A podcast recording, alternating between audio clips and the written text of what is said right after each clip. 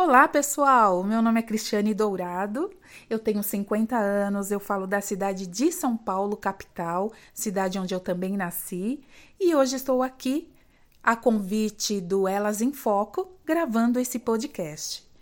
Eu sou técnica em biblioteconomia, formada pelo SENAC de São Paulo, e bacharel em biblioteconomia, formada pelo Centro Universitário Assunção, a Unifai, que é coligada à PUC. Eu atuo na área da educação há 26 anos e desses 26 anos, 9 anos como bibliotecária plena. Eu venho de uma família de origem simples, onde a minha mãe trabalhou a vida inteira como diarista e o meu já falecido pai era mestre de obras. Tive uma infância difícil, sem acesso à cultura, ao lazer, que eram praticamente inexistentes na região onde eu moro, que é uma região periférica, bem ao extremo da, da zona leste de São Paulo. E ser bibliotecária para mim é, era algo muito distante da minha realidade, pois na minha infância e adolescência eu mal tive acesso a livros porque eles eram caros e as bibliotecas públicas elas eram distantes da, da região onde eu moro. Aos meus 25 anos, por intermédio de uma ex-patroa da minha mãe, eu consegui uma colocação em um colégio aqui de São Paulo como auxiliar administrativa. E foi aí que aconteceu o meu primeiro contato com os livros e o encantamento pela biblioteca, a qual eu sou apaixonada até hoje. E mesmo sem ter condições financeiras, eu fui em busca de um curso técnico que na época era oferecido pelo SENAC, aqui de São Paulo. Após ter concluído o curso técnico, eu segui em frente e fui em busca do curso superior. Eu ralei muito, sofri bastante, dormia muito pouco, porque eu morava distante do trabalho e o meu trabalho era distante da faculdade. Mas eu lutei e segui em frente. E apesar de na época essa profissão ela ser predominantemente feminina, já havia uma ascensão por parte masculina, né? E na época, os estudantes que procuravam pelo curso, eles eram de classe média alta. E para ocupar o meu espaço e não sofrer preconceitos, já que eu vinha da periferia, muitas vezes eu tive que me impor.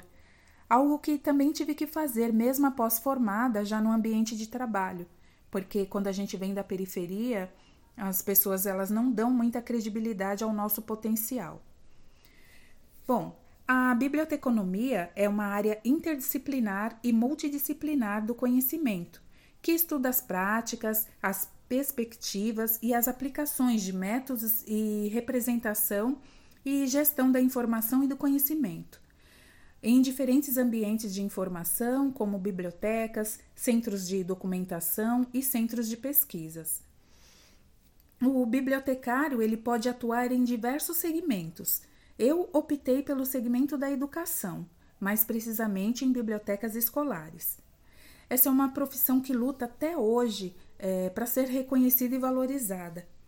Com a pandemia do coronavírus, houve um significativo reconhecimento do profissional bibliotecário no combate das fake news, no levantamento de referências científicas de prevenção e tratamento da Covid além da criatividade no desenvolvimento de atividades online. A primeira escola de biblioteconomia do mundo foi criada por Manville Dewey, é, que não só participou da criação da American Library Association, como criou também a classificação decimal de Dewey.